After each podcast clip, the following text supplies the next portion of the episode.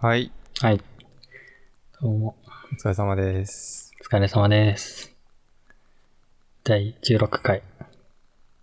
16回来ました。はい。4の2乗です。はい。16進数1個目。あ、来ました。F ですね。あれ ?F?F は15か。10だな。 10かなうん。はい10。はい。10進数で10が10だから。16進数は16が10だな。そうだね、そうだね。懐かしいな、進数。はい。はい。コーディングしてると8進数なんか出てきてよくわからんな。 8進数うん。使いどころがなんか、あるのかな、パー、なんかディレクトリとかファイルのパーミッションをしてるし、するときになんかね、うん、うん、なんか644とかなんかよく、まあなんかよくわからんけど、2ビット2ビット2ビットで、んうん。なんかよくわからんけど、8ビット、8進数出てきて、ちょっとね、ややこしかった。使わなきゃいけなかった。そう。0644なんじゃって思って消し、ゼロ、最初の0消したら違う数字になって、うん。挙動が変わったから、あれ ?0644 の0って0何回目あんのって調べたら、0が8進数っていうう意味を表してた。PHP だと。ええいや、もうわからんですね、そこまでいくと。うん。はい。はい。はい。自己紹介しますか。しますか。はい。えー猫チーズサービスを運営している宮内です。えっと、フロントエンドエンジニアです。はい。よろしくお願いします。はーい。お願いします。はい。えーと、はい。UI デザイナー、小川です。何のサービスも運営してませんが、やっていきます。やっていきいまつす。もと違う感じになった。い やそう、ここのオープニングさ、決めちゃわないっていうのをちょっとね、はい。今週思った。どういうこと決める何かもあっと、のー、かっちりしたものに決めるってことそう。なんか結構今週、いろんなポッドキャスト聞いていて、うん。そう、また、大体パターンがあって、うん。最初に、このポッドキャストは誰々と誰々が、えー、何々について話すものですみたいなうん。テンプレがあるパターンと、うん。まあ、何にも言わずに喋るパターン。うん。うん。そう、あって。リビルドパターンと、すごい、バイリンガルニュそうーそうスそパうターン。うん。そう、わかりやすく言うとそうだね。あって、あんまり個人ごとが自己紹介しているパターンって少ないな。ゲストが来た時その人がするぐらいかなっていう。あ、そういうことか。うん、ちょっと気がついた。なるほどね。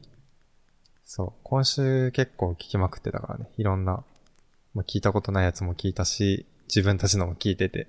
うん。そう。ちょっとね、思った。うんうん。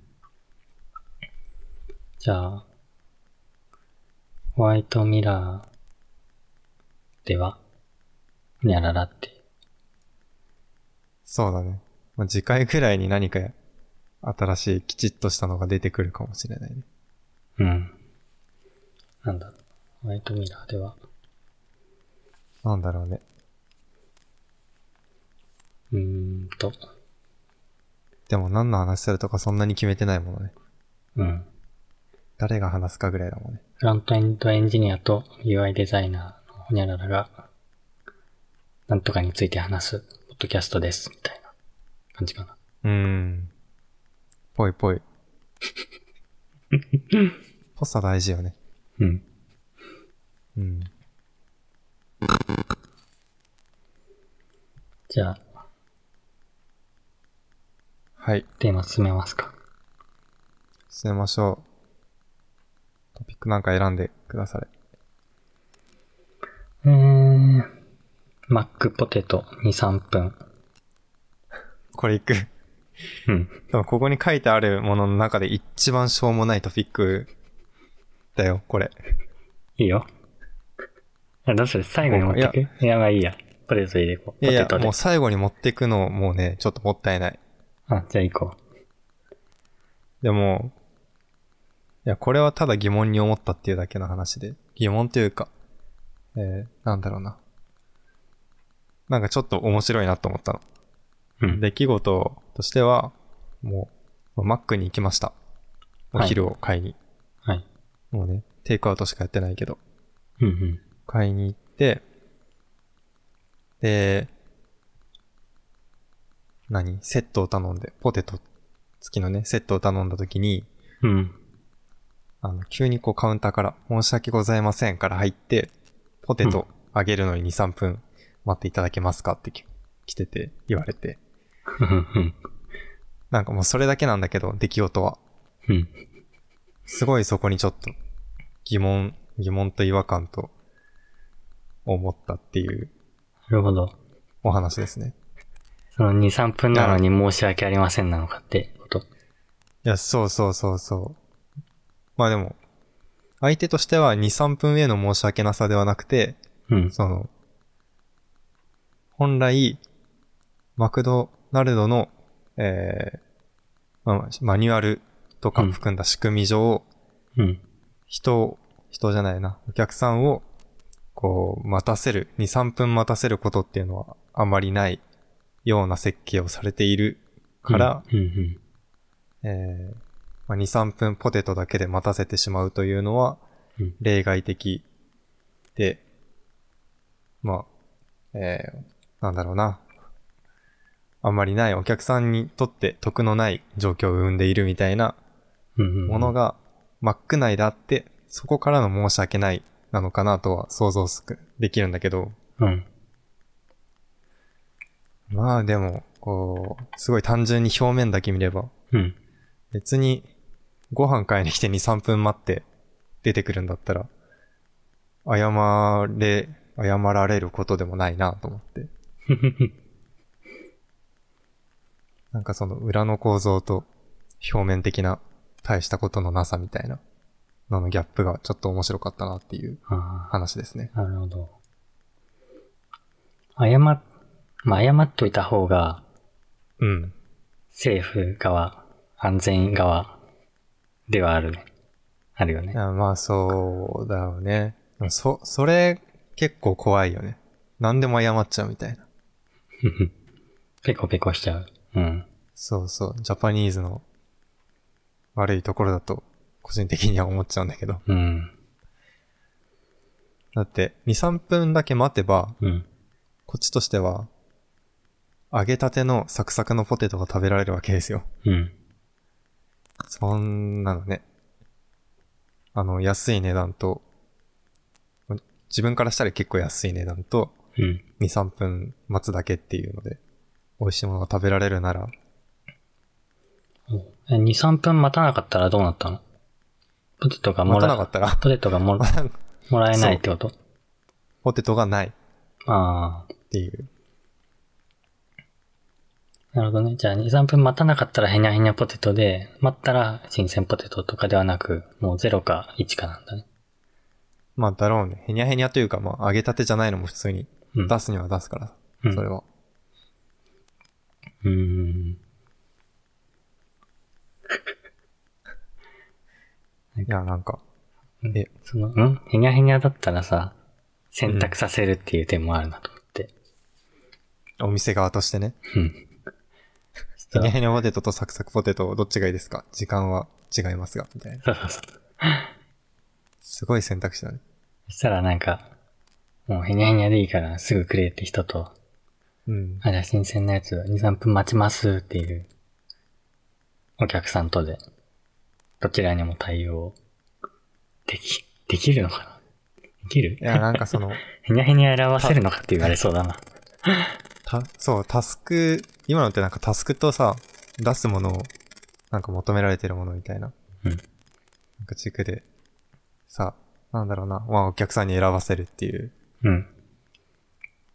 お客さんに待つっていうタスクというか、待つという行為を、えー払っ、支払って、えーサクサクのポテトっていうものを得たいか、うん。まあ、その逆か、ヘニャヘニャのやつを早く、今すぐもらうか選べみたいなうん。感じだけど、それはちょっと危ないよねって思った。危ないか危ないと、な。もうなんかそのさ、選択させることで、相手を、なんだろう、自分で選ばせたと思わせるっていうテクニックもあるじゃん。あ選ーそう択肢そう3そうつ出して選ばせるのと、これしかないよっていうのとで。あの、デザイナーがボツ案、3つのうち1つボツ案入れるみたいなあ、。そうそうそうそう。そう。それは使えないか、今回は。それはね、ちょっと、うん。危ない気がする。お店として、ね、単純に危ない気がする。うんなんかその、マックの理念あんま知らないけど。うん。早く美味しいもの届けるとかだったらさ、うん。へにゃへにゃのやつは早くて美味しくないやつだ から。マックの理念に反するな、みたいな。きっと。ふにゃふにゃはダメだな。うん。あ、上げ直すか。50 30秒ぐらい上げ直すか、うん上げたて、ゼロから上げたてかぐらいだったら、うん。ありかもね。うん。あと30分、あげるのにかかるやつだったら、ちょっとこれポテト入らないで、おちょっと値段20円下げるか、ちょっと30分お待ちいただいて、新鮮なポテトを一緒にお召し上がりいただくか、どちらが良いですかね、みたいそそれ普通にメニュー選 択。な。あとっさオーダー受けてから作るやつかどうかみたいな。もうポテトが今揚げたてないって時の、うん。であの、一時的なメニューを出すね。マックからポテトがなくなったなら、みたいな。気になるなあ。あんまり緊迫感ないな。わかんない。 緊迫感あんのかな。マックね。でも、本当にすごい。こんなタイミングでも。基本的にずっと美味しいから。うん。うんああ、なんか、宅配系で言うとね、うんそういえば、今日、ほっこりしたものがあって、うん。何あの、これを、食べ物屋さんの名前出さないのがいいのかもしれないから、ちょっと出さないけど、あの、うんご飯出し、ご飯屋さんって、あの、宅配を頼んだのね。はい。で、頼んだものが2880円だったの。うん。うん。うん。で、あーちょっと今手元に5000円しかないなと思って、うんまあ、こう、来た時にうん。 5000円で渡したらう、ん。うんはい。あ、お釣りいくらなんだろうってなって、まずちょっとその人が焦り出して、ああ、そうだね。あ計算めんどくせえ、みたいあれ ?1200、あ、2220円で合ってますかって言われて、な。聞かれるんだ。 2120円ですねって言って、うん。あそうだね。ちょっと微笑ましいなって思った。いや、わかる。8を見るとね、2って思っちゃうよね。うん。 わかる、その、素早い思考。もうそれだけ。なんか数学的な、なんか苦手なんだなって思って。ああ、でも、そうだね。なんだろうね。使わないとね、覚えないというか、覚えても忘れちゃうもんね。数学というか、数字を扱ううん。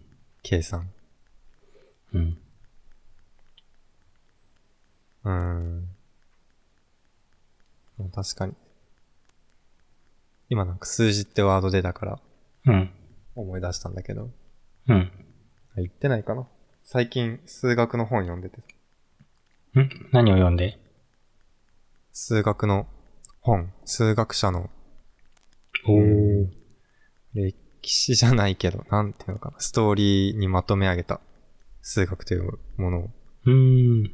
まとめ上げた本を読んでて、うん。なんかちょっと思い出しちゃった。誰数だ字を、うん。数字を扱うっていうので、うん。なんか、数学者はさ、うん。数字を使ってなんかもう、積み上げて積み上げてすごいとこまで考えるのに、うん。もう、我々と来たら、我々というか、自分とその配達員とかは、うん。ノーマルな計算も、そんなにね、うん。パッとできないみたいなのを思って。うんうんうん。でも数学者はね、うん。多分よくわかんない次元に行ってるよ。4桁かけるねまあ4桁とかいけちゃうんじゃないかな。ね、暗算とか。うん。でもね、数学者はね、うんすごい、すごいですよ。あの、うん。結構もう数字がすごい、数字がすごいし、数学者がすごい。ですよ。数字がすごい。数字がそううん。あの、数学の本を買ったきっかけが、うん。 YouTube の、あの、あの人。ん中、中田。あ、中田中田敦彦んうん、あ、そうそうそうそうそう。あの、芸人の方あ、うんうんうん。の YouTube 大学。おう見れる。うんそう。それで、フェルマーの最終定理っていう本。うん。うんフェルマーの最終定理っていう、まあ、ある問いがあって、最近、証明されたって言われてるんだけど、うん。うん。の、証明されるまでの話を書いてある本の、うん。なんだろう、エクストリーム解説みたいなのを その人がやってて、おーたまたま見て、これやーってなって数学面白いなってなって本を読んでるのが今なんだけどさ。あーフェルマーの最終定理についての本ん最終定理を解いた人たちについての本いた人たち。今読んでるのは、うん。フェルマーの最終定理にも関わったけど、まあ、数学界でこの人たちを外せないっていう人たちを取り上げた本みたいな。ああ。最終定理とは直接、ダイレクトにテーマにしてる本ではないんだけど、うん。そのね、数学つながりでたまたまメルカリにあった本を読んでる。はい。あれ、あの、そう。なんてタイトル今読んでるのは、数学の真理を掴んだ25人の天才たち。うん。っていう、そう、なんかね、黒くてかっこいい本。誰が出てる出てくる人は、有名なのだとラマーヌちゃんさんが映画化されてる。あの、ほ、なんだっけ、方程式を全然違う解き方で解く人あれなのかなまだちょっとラマーヌちゃんの章まで行ってないんだけど、なんか、思いついちゃう。インドの人かなうん。うんうん。いそう、インド系の人だったと思うんだけど。いや、数学者結結構面白いよね。や、そうそうそう。それこそアラン・チューリングとかもね、ああ、いチやューリンいやグ。チューリングテストの人そうそう、コンピューターの、うん、最初に作ったと言われている。うんチューリングさん。アラン・チューリングも映画化されてて、うんベネディクト・カンバーバッチがあ、あれやってるんだよ。なんとかーズゲームあ、違う。えーああ、そうそうそうそう。なんだっイミテーションゲーム。あ、イミテーションゲームあ、それか。そう。いや、もうめちゃくちゃ面白かった。えー、そう、まあいろいろさ、あって。うんまあこの本とかで、目次見て、登場人物見て、アラン・チューリング見て、うん。なんか数学者っていう認識はあんまりなかったんだけど、うん。数学者なんだって。映画見てるし、おーみたいなね、テンションが上がるんですよ。ああ。昔の人ってなんか、一つの職業に限ってない人もいるよね、結構。多分ああ、そうそうそうそう、誰だっけ分野フェル横マーかそれ断こそ。ああ、フェそルう、マー横なんだ断というか、フェルマーは、あの、裁判官らしほほね そい。れは、裁判官うん。が数学で最大の謎を残して死ぬっていう。それは映画化されるわ。フェルマーされてんのかなそれはわかんわないかんないです。されそうだわ。されてほしいけどね。フェルマー、その裁判官だから、うんあんまりこう人とね、属性と関わりを持つのはみたいな世界観だったらしいんだけど、当時。ええその、まあ、暇つぶしで数学をずっとやってうん。いて、で、最後の最後に、その、何数学者たちに挑戦を申し込むのが趣味だったらしいんだけど、うん。これ解けんのみたいな。その中の、数学者が解けなかった問題として残ったのが最終定理。あフェルマーの定理。なんだろう。問題の中で最後まで解けないから最終定理。って言われてた。ーうーん。フェルマー自身は解いてたのって言ってるけどね。あの、聞いたことないかな。あるかもしれないけど。この余白にはとか。あ、それそれそれ。そうそう。この余白には狭すぎて書ききれんみたいな。うん。解いたって言ってるけど、本当かわかんないっていう。証その証明はできないね。そうそう そう。あ、でもそう、その証明、まあ、解いたかどうかの証明はできないけどう、ん。あその定理の証明は最近あ頑張ってされたという。なるほど。そう。いや、すごい。そこもちょっと面白いよね。めた、めたくて。解いたかどうかの証明はできないけど、うん。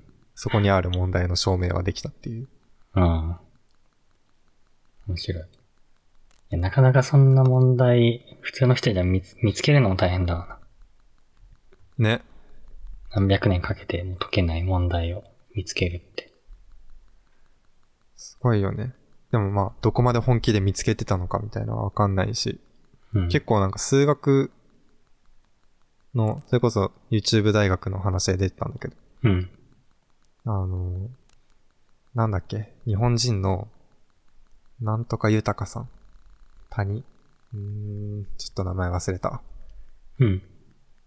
なんとかなんとか予想っていう、うん ?ABC 予想、えーこの間のやつ ABC じゃない。あ、じゃない。人の名前が入ってるやつ。あー誰々、誰々、誰々予想みたいな。米油予想かな。楕円とかが入ってくるやつ多分そう、楕円と、そう、モジュラー方程式、うん。時計算術みたいなの、まあその、二つ、楕円と時計算術のうん。違う分野の数学の、えっ、と、あ共通点がありますみたいな予想を立てたあ。ああ、それも人がいるんだよ。面白いね。いや、そう、それも面白いんだよ。あの全部面白いん だけど、全そ然違そうの分野で繋がっちゃう。そうそうそう、なぜか繋がっちゃう。理由はわからん。でも抽象的なとこで何か繋がってるみたいなうん。のの予想をした人たちが、うん。もう海外にも多分一人いて、うん。で、同じことを日本でも二人の人が予想してたんだけど、うん。その日本人のうちの一人が、その豊さんって人で、うん。なんかその人はふっと思いつくタイプらしいんだよね。うんなんか何かをこう、多分すごい理解を、数学への理解があるから思いつくんだろうけど、うん。なんかふっと思いつくタイプの人で、その予想、これとこれ共通してんじゃねっていうのを思いつき、うん。えーその、一緒に研究してたもう一人の人がう、んそれをロジックで全部繋がるように詰めていくみたいなへへ。やり方をしてたんだって。すごい。もう無意識のうちに脳みそがすごい演算してたんだ。そうそうそう。とか、何がしかの共通点をふと、無意識的に見つけて、うん。ひらめきみたいな、アイディアみたいな形で出してたんだと思うけど。っうん。て考えると、フェルマーも、もしかしたらそういう感じで、わけわからんけど、繋がってるの見つけて、証明して、残したパターンなのかなとか思ったり。うん。うん。うん。そういや、マジで、すごいですよ。楽しいですよ、数学。面白いよね。人柄も結構面白いよね。 そうそうそうそう数学者たちの。数学者たちといやか本当に、うん。うん。数学者たちとか哲学者たちとか、なんかう、ん。なんだ、その頂点をこう、突き詰めた人たちのなんか性格っていうか、うん。生き方が結構面白い。なんか、割と、うん。数学者伝説になりがちな気がす る。古代の人とか。うん。常識がない。常識破りそうな。アルキメデス、もう、数学の祖みたいな人。うん。そう、アルキメデスさん、うん。もう、あるよね。おじいちゃんになって、うん。ずっと数学やってて、うん。で、まあ、他国から攻め入られて、うん。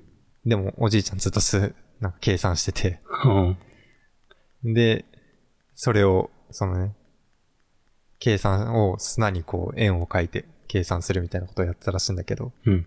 砂そにれを。敵兵に、うんそう、乱されて、うん。私の書いた円を乱すなって怒って、うん。兵士切れてやられるみたいな。はもう、どこまで数学に執着してるんだろうみたいなあ。ああ。死に方よね。いやー。うん。どうか。いや、そう、ほんとすごい。とまだ読んでないけど、本の目次だと、ギャンブラー的な人もいるとか、あとはペテン師がいるとか、ああ、できちゃいそうだね。そうそう、そう初そうめのとこに書いてあって。うん。あ、フェルマーもいるじゃん。あ、なんか、うん。今、フェルマーのとこの目次、ちらって見たら、うん。フェルマーは最終定理を証明していないって書いてある。目次で書いてある。ちゃんと証明かけてないってことじゃなくて。いや、わかんない。ちょっとどういう内容なのかわかんないけど、すごい引きのある目次。ちょっと後でちゃんと読むか。うん。うん。すごい。そう。本当に数、数学者面白いし、うん。数学面白いし、あの、そう、この、まあ、黒い本読んでて、うん。その最初の部分、冒頭のイントロ部分で、うん著者がその数学とはみたいな、軽く話してるんだけど、うん。なんかそこに書いてあったのが、えー、何数学っていうのは、うん。えー自分の、まあ、人間の欲しい答えを作り出すわけじゃないみたいな。うん。うん。そこにある答えを探しに行くものだ、みたいな書いてあって。うん。で、そこに続いてさらに、だからといって数学は全部存在、元から存在してるわけでもない、みたいな。うん。誰かが問題を解く。例えば、えーフェルマーの最終定理を誰かが解く。うん。わからなかったところを誰かがこうわかるようにすると、またわからないものが生まれるうん。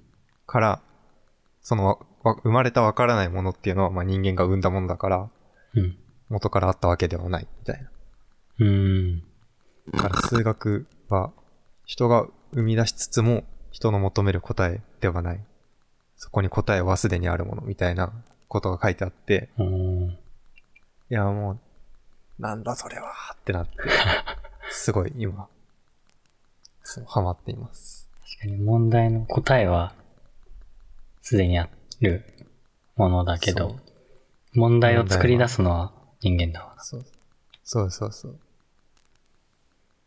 もう本当に、もう最初のイントロだけでそんな言葉書いちゃうっていう感じのいいことが書いてあって。うん。うん。本当にすごいですね。あ数学、好きって、あの、ーうん。小説でさ、博士を愛した数式、博士の愛した数式っていうああ。小説があって、タイトル、うん、知ってるタイトルだけ。うん。その、おじいちゃんが主人公なんだけど、うん。えっと、一日で記憶を忘れるってしまうな、はいはいはいあの、認知症なんだけど、数学のことだけは、あの、よく覚え てて、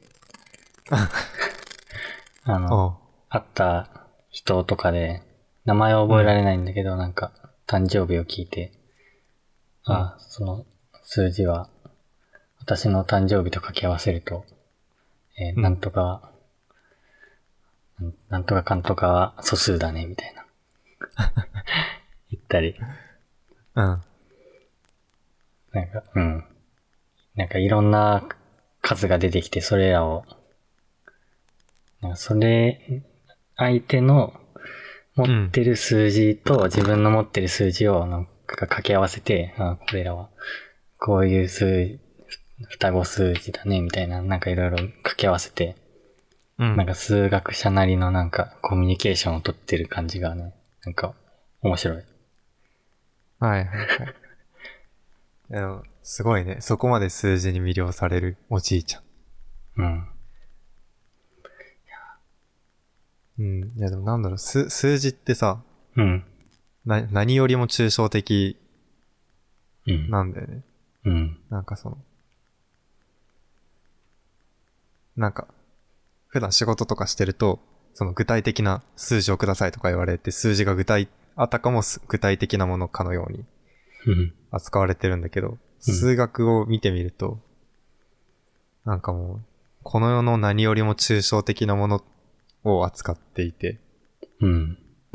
それこそ最初の数学の初めの頃は、なんか何の役にも立たんみたいな言われたぐらいらしいんだけど、うん。でも何よりも抽象的だからこそ、あらゆるものに応用できるみたいな。だうん。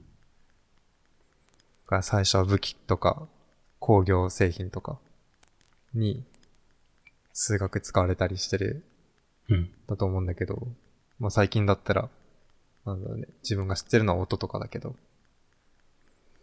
音楽もシンセサイザーもあれも数学だし、うん。うん。ね、あらゆるものに。 プログラミングなんてまさに数学だし。そうそうそうそう。って考えると、数学者が数学にハマる理由もわかるし、うん。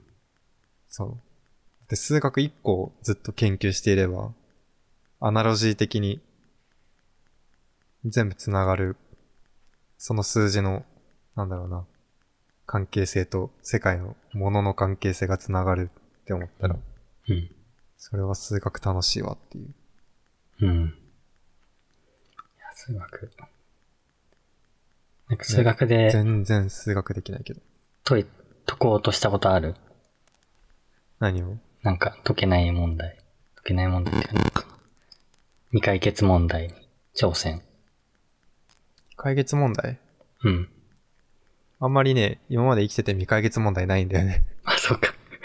なんかそう数数学未解決問題って調べるとなんかめっちゃたくさん出てきて。いや、めっちあゃーたくさんかそういうな。うん。あの、〇〇予想とか。予想とか。か。あと、予想と結か。構簡単な部分だと。あの、素数が、うん。パッて出した数字がそれが素数か素数じゃないか判定する方法とか。はいはいはい。まあ、それは未解決か、んまあ、いろいろ方法はあるけど。うん。うん。とか、なんか、なんだっけ、巡回セールスマン問題ああ、どうやって回ったら一番効率的かみたいな。あれ解決されてないっけまあ、なんかそういうのややったことあるないないない。うん。全然。なんだろうな。数学の、数学的思考うん。は好きうんうん。なんだけど。あ、観察するのが好き。うーん。なんだろう数な。学。数学のほうん。方程式とかうん。は、まあ単純に教育の流れ上、数学を全然う受けない流れで生きてしまったっていうのもあるし。うん。で、あんまり数学、具体的なその数学の問題とかは、あんまり今得意じゃないけど、うん。その思考方法とか、それこそ、多分野をつなげてる、つなげるみたいな発想とか、そういうのはうんうん好きだし、なんか、ちょっと共感できる部分もあるみたいなうん。うん。状態。数学、本当ね、深いよね。深いよ深ね、いとか言って。深いというか、もう深さ、そこないよねっていう。が、あのい一回だけ、高校ぐらいの時に、その、えっと、素数解明を挑戦してみたのね。うん。素数解明。なんか、指定した数字がす素数かどうかを判定するっていう方法をう、ん。パソコンのなんか、グラファーっていう、はないんか。数式をこう書き出したりするやつをなんかいろいろ使って、おーはいはい。夏休みにやったの。そしたら、一週間が解けて、進展ほぼゼロで、あ、これは人生解けるって思って、やめた。 あ、やめちゃった。やめちゃった。でもそうだよね。一週、まあ、一週間とか数ヶ月とか、うんじゃまあ、もあ、う歯が立たないよね。まあ無理だろうなって感じよ。うん。そうそう。なんかまあ、うん自分なりに面白い、なんか、形とかね、見つけたりするんだけど、数式で、あ、これ書くと、なんか変な、変なマークが、グラフになるなとか、うん。いうのを見つけるけど、素数、それ自体に関しては全然いいよね。うん。まあ、これだけ何、 何万人が挑戦して、全然成果が出ない。あ勝ったりするもんだから。ね。自分が一人がやって、一週間でできるもんでもないという。いや、ああ、まあそうなんだけど、うん。そう。もうね、フェルマーの最終定理の話を聞くとね、なんかそれもね、それすらも良くなってくる。その自分一人じゃできないみたいな。おうすらも挑戦すいいるなって思うようになる。だけでも、そう。いいとあの、そうそう。フェルマーの最終定理の話の中で、うん。その、まあ、最終的に証明したのは、えっ、と、なんだっけ、アンドリュー・ワイルズっていうすっごいもうなんか、キャラクターみたいな細さのうん不健康そうなおじちゃん、おじちゃんなんだけど、うん。その人に行き着くまでに、まあ、300年とか、まあ、数百年、フェルマーの最終定理解けないもん来てるんで。うん。だけど、その、アンドリュー・ワイルズが解けたのはその300年の間に、うん。いろんな人がいろんな数学を、うん。全然多分野とかでもね、いろんな数学を解き続けてきたからみたいなあのがあって、そう、全然フェルマの最終定理叶わんってなった人も、ここまではちょっと分かったかもみたいな状態になって残されたあ。知識おもあーって、とか、普通にせんフェルマの最終定理の外で頑張ってた人の残した、これ、あるで、みたいな証明も組み合わさって、フェルマの最終定理、証明できました、みたいな流れなの。おー、なるほど。そう。なんかエンジニアで言うと、あの、巨人の肩に乗ってるっていう表現をああ、する。そうそうそう。巨人の例え出てたよ。あ、出てたそう、自分は巨人の肩に乗っているだけだ、みたいな。うん。自分も Google の肩に乗ってサービス作ってる から。そう。そんな感じなの僕か。も、あ、う僕んも Apple と Google の肩に乗ってデザインしてますから。もう大企業たちの組体操の上にね。そうそうそう。ガーファのてっぺんに、もう乗ってるかも認識されないぐらいのうん。小人が乗ってる。アリが乗っかってるぐらい。そうそうそうそう。ハエがくっついたぐらい。本当に。まあでもそうか。数学ももともとエンジニアのため、エンジニアっていうか、物理的なね、工学者のためのものでもあったみたいだから。ああ。同じ例えが出るのもわかるわ。うんうんうん。ダヴィンチとかね、多分やばいだろうね。ダヴィンチはちょっとなんかいろ数学やっているかろ、わかんいないろいろやりすぎてよくわかんないな。医療とかやってわるかんない。医療とか。そう。ダヴィンチの動画もね、この前見たの、YouTube で。もうダヴィンチの動画。そう、ダヴィンチが、ど、どこで生まれてどういう風に頑張って、うん。その、工学者として天才みたいな感じになっていったかっていううん。本があって、本じゃないや、動画があって。あれ進化論って、ダヴィンチ進化論、違うし進化論違う、ダーウィンかなあ、ダーウィンか。ダー違いかだ。ないや、そう、ダー違いです。ダダヴィンチのやつのね一個すごいのがあって、うん。まあ、アナロジーなんだけど、うん。あの、人の体を勉強すればいろんなものがわかるみたいな。うん。血の流れを研究すれば川の流れがわかるとかおお言ってて、 おおそう。あの、何すごいよね。超ミクダヴィロンチ、もミクロとマクロを相似関係で見てんだ。そうそうそうそうそう。これ類推、アナロジーって類推なんだけど、うん。似てんなこれみたいな。同じ構造かなみたいのをさ探るうん。力なんだけど、うん。それに長けてたらしく、一個の分野を見て、類推して他の分野の学問も一気に学んで、うん。それでまあ工学者とかになっていくんだけどさうん。やばいね。で、多分数学者も、その類推の、頂上みたいな、とこだから、うんうん。なんかダヴィンチも工学できたんだろうな、みたいな。はあ。そこら辺の人たちが今生きてたらうん。何をするんだろうね。何すんだろうね。ずっと計算してるんだろうね。アリストテレスとかずっと計算してるだろうね。アリストテレスって一人だっけアリストテレスは、一人だよ。え一人だよね。一人じゃないってどういう状況え、なんか部も、部、部、グループ。ああ。いやいやいや、そんな死刑だみたいなグループじゃないですよ。違うか。アルキメデスとかか。円はアルキメデスか。あるから始まる人いるな、他にも。ふふんアイザック・ニュートンとか今いたらすごそう。ニュートン。確かね、確か、アイザック・ニュートンはペストが流行ってる時期にうん。ずっとなんか、研究してたっぽいことを聞いたから。もおーう今いたらまだすごいよね。コロナで自粛になってる間にめっちゃ研究するみたいな。おーまさに。今生まれようとしてるかもしれない。ね、第二のアイザック・ニュートンが。うん。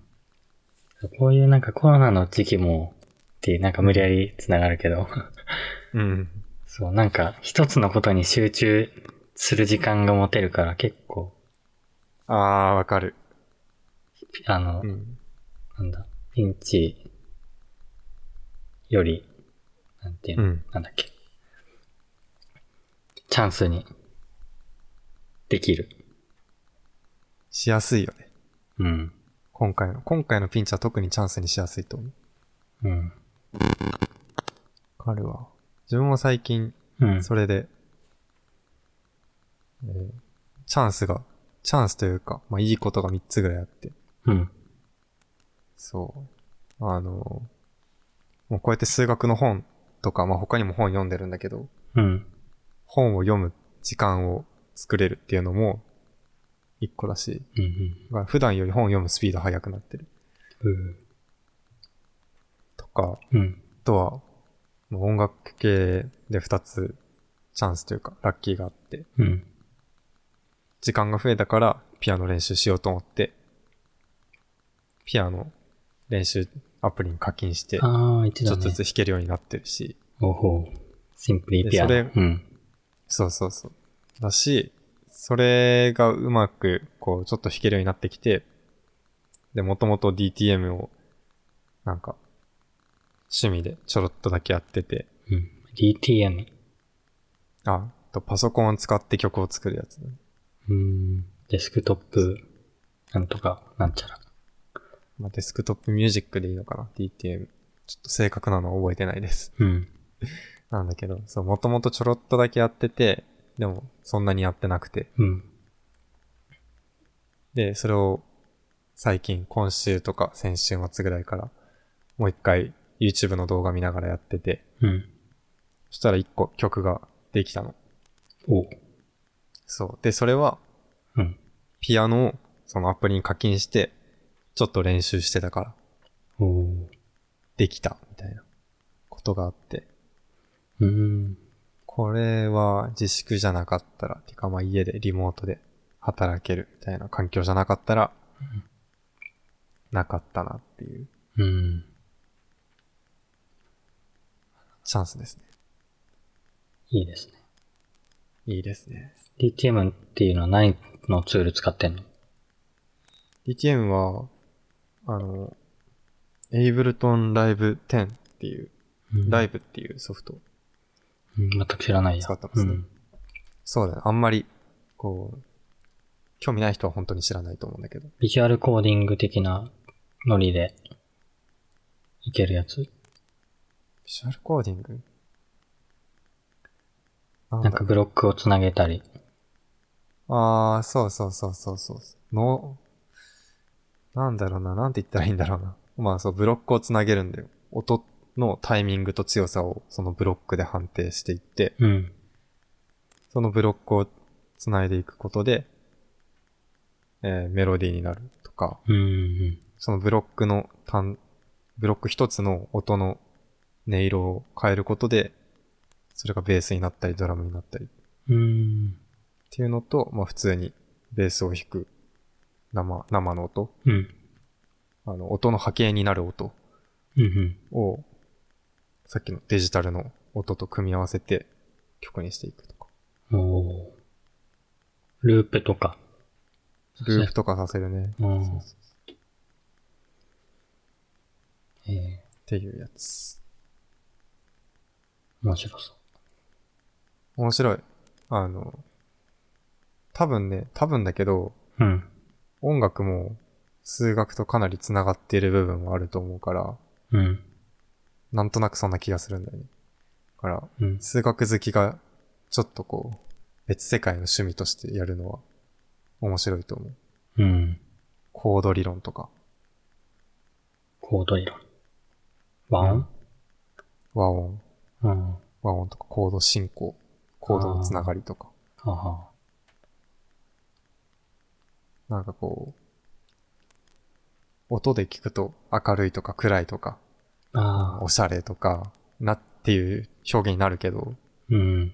画面上で見てると、えーっと、もうその、さっきのブロックはピアノの鍵盤うんうん。に、えー鍵盤の並びに従って配置していく。だけど、うん。うーん。なんだろうな。例えば明るい音にしたかったら、一つ、えっ、と、キーになる音、コアになる音を、ブロックを置いて、うんうん。その上、高い音の部分に、うん。えっ、と、なんか鍵盤3個開けて、うんうん一つ大きい。えー次、えー二個開けて一つ置くとか、っていうのをやるとうん明るい音になります。で、暗い音は逆に二個開けて三つ開けると暗い音。まあ逆かなちょっと。まあでもそういうのがあるの。はいはいはい。明るい音はこう、いくついくつ。暗い音はいくついくつ。みたいなのがあって、うんうん。なんか数字的な共通点みたいなのがちょっとありそうなのね。あー、あるね。多分ね。うん。そうそうそうそう。半音で、なんだっけ。半音でなんか、振幅じゃなくて、波形のなんちゃらがなんちゃらみたいな。全然わかん半ない。音で波形の何音のなんか波形のうん。形がなんか変わるんじゃないのああ、わかんない。あれかなそこまでね、深いとこまでわかんないんですけど。うん。波長の長さが半分になるとか、2倍になるとかあ、なんかそんな感じなんじゃないあるじゃないそう、オクターブなんかはまさにそうで、うん。ド、低いドと高いドだと、うん高いドは低いドに対して2倍の、えっ、と、速さで、ふ、うん震えるというか、振幅のスピードが速いの。で、低い方は逆ね。え2倍の長さ。あワー。ンワンワンワンで高くなったら、ワンワンワンで、低くなったら、ワンワンワンで、波のスピーードが変わっていくんだけど。ド。なるほど。一定時間内で、その、触れる長さ、うん回数が違うんだ。そうそう。それ絶対数学でこうう。ん表せる、られるはずなんだけどさ1オクターブって12分割だっけそのはず、ドレミ、ファ、ソ、ラ、シ、ド、間に、ここ、黒鍵があるから、1、2、3、4、5、あれ ?12? そうだね。12で13個目がもう1個か。うんえー次のオクターブか。うんうんうん。そう。うん。音楽楽しいよ。うん。わかるよ。わかるよ。あ、わかるよって言って、うん。エレクトーンっていうのやってるから。エレクトーンやってんの うん。すごいね。あれもう両手両足すごいやつでしょ。まあそうだね。両手両足ついてるやつ。エレクトーンはちょっとできないですね、自分。体が追いつかないです。うん。まあ自分もいいくつかな。うん。 15年 ?15 年ぐらいうーん。やっているけど、まあ、うんほぼ多分初心者ががっつり2ヶ月やったぐら いのレベルだと思いや、でもすごい弾ける。エレクトーン弾けるなら、全然ね、音楽とか理論ちょっと、何補強すればできそうだね。作るぐらいは。う。うん。作曲はしたことないよ。うん。今までは。うん。うん。うん。作曲しよう。 楽しい、きっと。時間が、時間は時ね。間が、あ、いや違う。今23時だから。あ、ほんとだ。今日の目標は1時間ということで。うん。病院に行った話、病院に行った話するいける病院行った話もね、うん。あの、マックと似たような感じだから、いけると思うよ。うお、じゃあ行きましょう。マックのポテトで50分ぐらいやったからな。そうだね、確かに。数学の話、かっこマックのポテトだもんね。うん。確かに。まあ、病院のい話。や、そう。で、病院にう行んっ。た話はそうです。えっと、病院に行ったっていうだけの、だけなんですけど、うん。今日ね、今日というか、まあ今週初めからちょっと微熱が続いていたから、おーえっ、と、コロナ相談センターみたいに電話するじゃないですか。ちょっと危ないなと思って。うん。で、まああんま結論が出ないから、お医者さんに確認もらってくださいって言われて、うん。で、なんかこう電話して、近くのとこにとりあえず電話してみたら、うんまあ来てくださいって言われて。うん。えー、で、行ったんですけど、あのー、なんだろうな。なんかコロナって誰も結論を出せない病気だよね、今みたいな。あのそこで実感して。おう。あの、自分が行って結局何もわからなかったの。まあ普通の風邪、症状としてはコロナ特有の味が、味変しちゃうとか、うん。えっ、と、なんだろうな、まあ、肺炎だから呼吸器系がきついとか、うん。そういうのが今んとこないから、うん。だからコロナじゃないかもね、みたいな、普通の風邪とか熱っぽい、ね、わかんないね、みたいなのが、一旦の結論として出て、うん。なんかあったら連絡してっていう状態なんだけど、うん。なんかそれって、結局何もわからないってことじゃん。そうだね。そう。いや陽性、いやぎ、ん陽性か、うん。陽性じゃないか、判断つかないっていう判断。ー、うん、というか、コロナっぽいなっていう判断を、その陽性か陽性じゃないかは検査しないとわからないんだけど、逆に検査をしたら、まあある程度わかるんだけど、うん。ああ、まあで、も検査そすの以前るのまででもないのか。うん。そうそう、検査する前の段階で、うん。なんか誰も判断がつかないから、うん。症状が出た人、もしくはその濃厚接触者じゃないと、検査自体が受けられないんだなっていうのを実感した。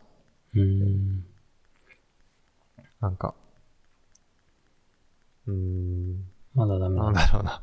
なんだっけ、なんか37.5度が3日以上っていう、なんかそんな感じのは敷4日ね、そう。居が取っ払われそうたそう。取っ払われた、そう。けど、まだダメなんだ。そう、取っ払われた、だよね。し、まあそもそも若い人は無症状の人もいるっていうのは、うん。前々から言われてたんだけど、まあそれでも、こう、検査につなげられることはなくて、うん。別になんかお医者さんが悪いとかじゃなくて、お医者さんも本当にわかんないから、誰もわかんない状態は仕方ないんだけど、うん。でもなんか、そ、その状況どうなんだろうみたいな、その、状況についての疑問なんだよね。うん。あの、まあ、未知のウイルスって言われてる。まあ、研究はしてるけど、うん。謎のものだから、誰もわからないっていうのは理解できるんだけど、じゃあ本当に誰もわからなかったら、あの、もう自分が病院に行く意味ないじゃんっていうのが一つね。確かに。そう。だって行ってお金払って何もわからず解熱剤だったら、ね、ドラッグストア行って解熱剤買った方が安いし、早いし。うん。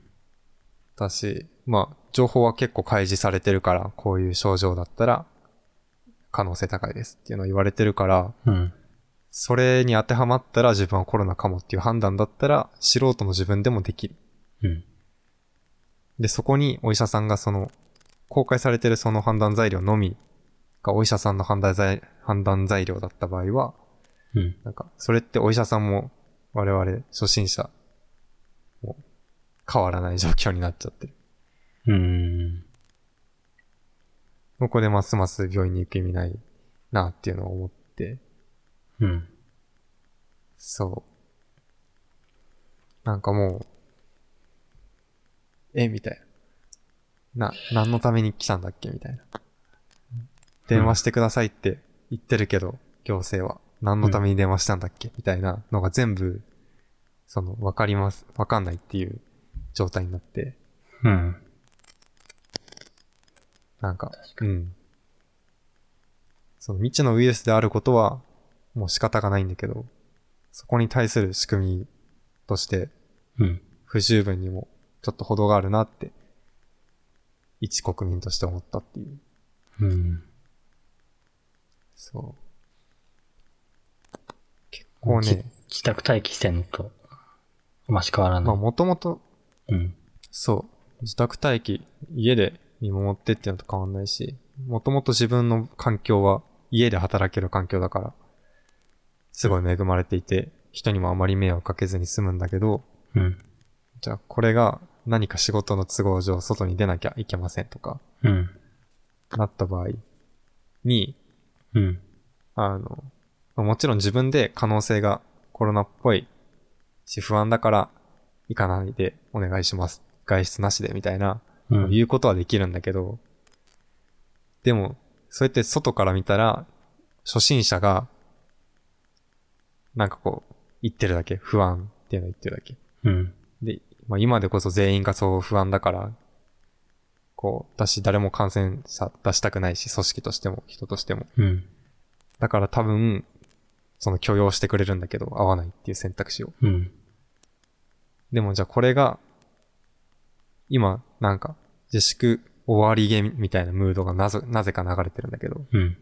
これちょっと進んだら、今不安だから人と会いません、仕事でもみたいなことを言ってる人が、まだそんなこと言ってんのって言われるような気もするんだよね。なんとなく。うん。うん。でも相変わらず謎のウイルス。お医者さんに行ってもお医者さんは断言してくれない。自分で判断するしかない。でも自分が行ったら、えーまあ、仕事的に周りからはどう見られるかわからないみたいなうん。状況になりそうな気がして、うんちょっと、この、この感じ続いたらやばいぞって思っている。うん。なんかその、自分がコロナか否かとか、そその、ある人がコロナか否かが、うん。信じるか信じないかっていうところでうんうんうん。しかない気がする。自分がコロうナんじゃないって思い切るのか、自分はコロナだと思うって思い切るのか、っていう、うんなんだ、うんうんその程度の判断材料しかない。そうだね、そうだね。いや、その通り。信じるか信じないかはあなた次第なんで。うん。一応検査する方法はあります。でも、うんあまり受けられません。あなた次第です。みたいなうん。自分が他の人にも、そのミーティング来てくださいって言われた場合も、自分はコロナだと思うんです。信じてくださいっていう、信じるのを強要させるしかない。もう、その、スピリチュアルな 世界。うん。いやー、やばいよね。この感じ。うん。まあ、解決策は、うん。その検査するってことしかないと思うんだけど、うん。その解決策がうまく回ってないから。うーん。どうすればいいんやっていう。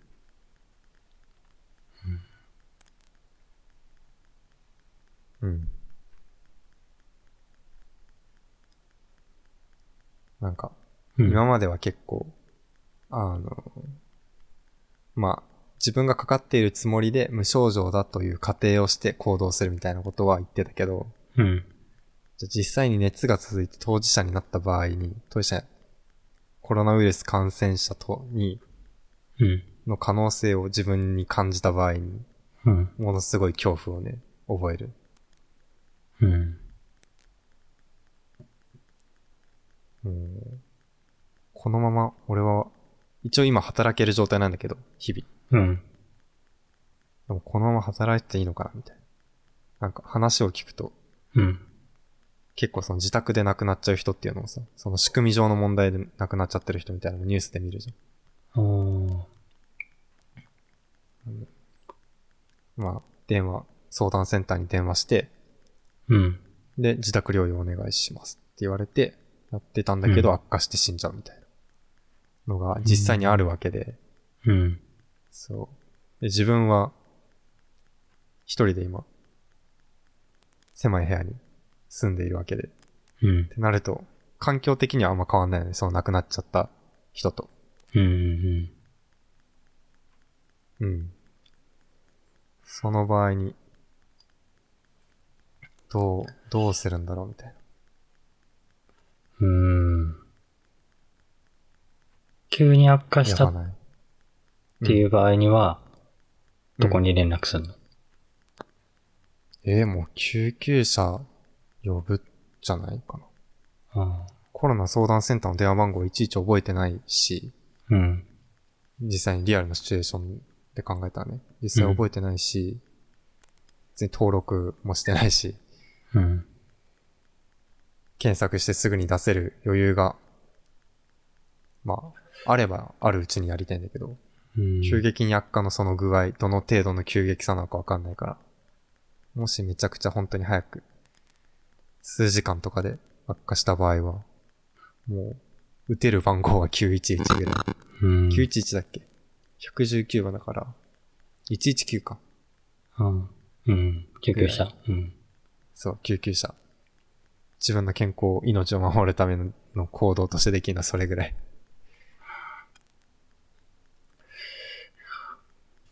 なんか、ね。うん。あの、まあ例えば、1時間に1回、なんかボタンを押すような機会があって、うん。それを健康だったら押すんだけど、健康じゃなかったら、押せない。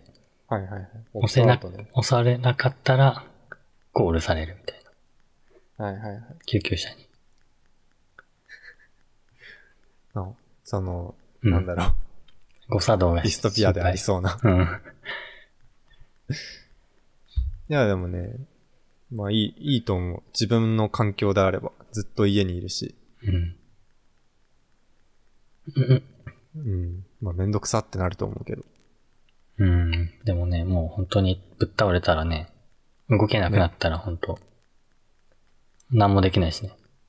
そうそう。だからまあ理想はなんかその、あれよね、 やばいってなった瞬間にうん。何かを感知して、Google ホームか何かが感知して、うん。その、オプトアウト式のその何かをしなかったら、うん。コールするみたいな仕組みを発動させてくれるとうん。いいのかもね。そうだどうねせ。うん。絶対リソース不足でそんなことやってくれないと思うけど、どこの誰も。なんか作れないのかな、そういうのは。作る分にはね、できるじゃないうん。例えば1日1回、お昼に、このボタンをタップする、みたいうん。な。うん。まあ、作ろうと思えば作れそうだよね。うんうん。できると思う。まあでもそれも、ううん結局、プライバシーの話とかに、ちょっと繋がりそうな気もするけど。うん。問題は起こりうんうるよね、いろいろ。まあね。これがなん何かかやろうとす1る万人とかがインストールして、うん。タップし忘れで、そのうちの1000人がなんか、無駄、なんていうの、健康なのにそうそうそう。救急車呼んじゃったりとかね。誤信ね。いや、あると思うよ。実際やったら。うん。うん。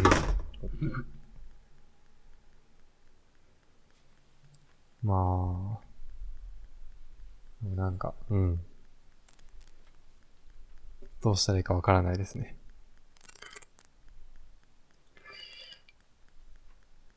うんっていう、うん。っていうお話ですね。まあ実際の、うん。その、えー医療、医療現場というか、うん。医療の流れは、あんまり、こう、整ってないんだなというか、っていうのを実感したっていう話でした。ううん。ん。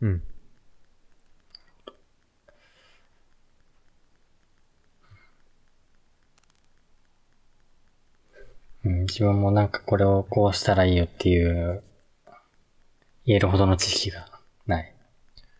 いや、そう、本当に、そうなの。誰も何もわからない。うんだよね。そう。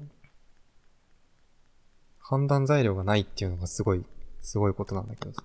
やばい、やばさをもう表してるんだけどさ。うん。うん。まあ、手洗いうがいをよくしようっていう話ですね。そうだね。うん。うん。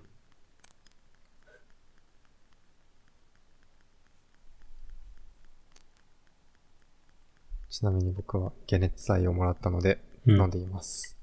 おう。うん。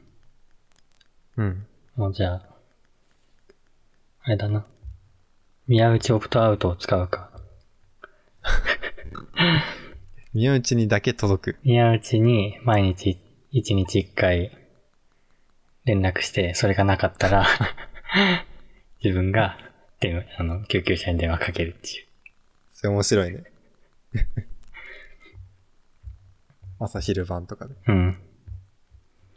普通に疲れて寝てそう。夜救急車コールしちゃうから。しゃ 寝てるだけでした。なっちゃうから。ほら、なんだろうな。あリアルな話するとあれかな。アップルウォッチとか、ああいうので、うん。ね、まあ、オプトアウトのその、オプションうん。を、なんか人間の行動じゃなくて、うんもうその成分とか、わかんない、脈拍わかんないけど、うん。そういうので測った上でのオプトアウトおうにするとかね。持ってんのアップルウォッチ。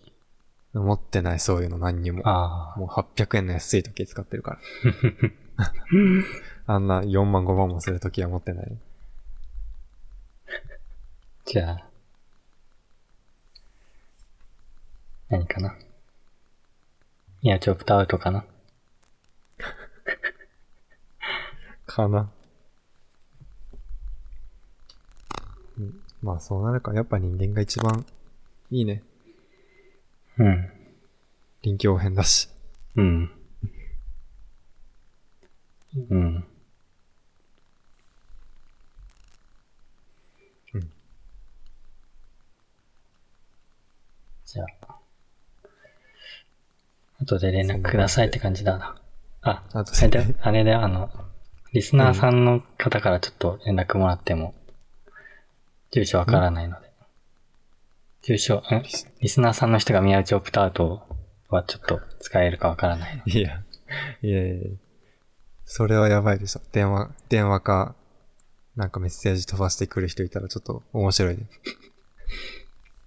オプトアウト使いたいんですかってなるね。うん。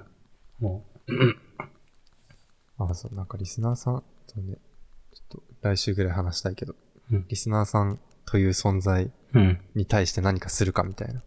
おうそその存在を、僕はあんまりこう感知してないんですけど、うん。いるとしたらそういうリスナーさんという存在に何かアプローチするか、一緒に何かやるか、おう。考えても面白いのかなって思っている。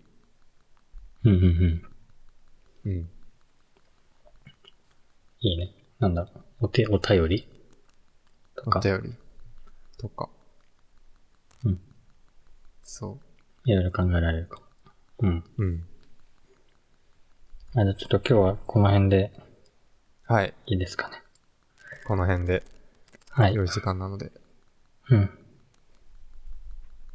はい。はい。じゃあ、終わり。